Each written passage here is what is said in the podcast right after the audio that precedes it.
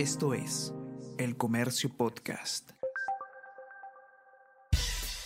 Buenos días, soy Gladys Pereira, periodista del Comercio, y estas son las noticias más importantes de hoy, martes 8 de febrero.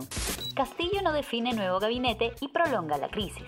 Hoy se cumplen cuatro días desde que el presidente Pedro Castillo anunció cambio de equipo ministerial. Mandatario reiteró anoche que convocatoria será de ancha base, pero no precisó cuándo la hará. Héctor Valer aún despacha como primer ministro. El exministro Jorge Nieto se suma a las opciones para la presidencia del Consejo de Ministros. Viceministro renuncia por irregularidades en el Minjus. El viceministro de Justicia, Gilmar Andía Zúñiga, renunció ayer a su cargo denunciando autoritarismo y diversas irregularidades en la gestión de Aníbal Torres. En una carta dirigida a Torres, Andía aseguró que ha evidenciado acciones sin precedentes para el debilitamiento institucional y técnico del Ministerio de Justicia. Torres removió de su cargo al procurador general Daniel Soria el pasado 1 de febrero.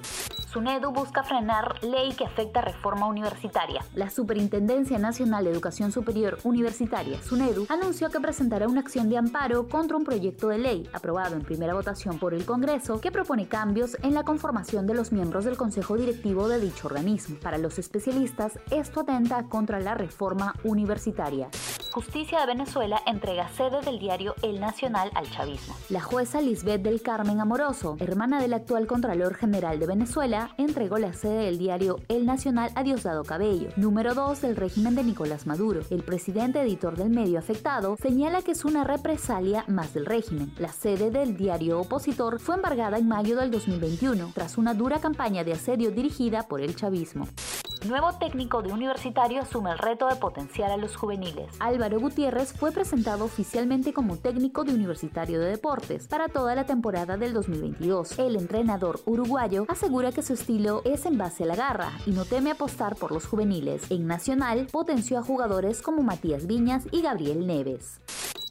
Noticias, lanzamientos y últimos avances en el mundo tecnológico con Easy Byte podcast de tecnología del diario El Comercio, conducido por el periodista Bruno Ortiz. Escúchalo todos los martes a partir de las 5 de la tarde en la sección podcast del comercio.pe o a través de Spotify, Apple Podcast y Google Podcast. Esto fue El Comercio Podcast.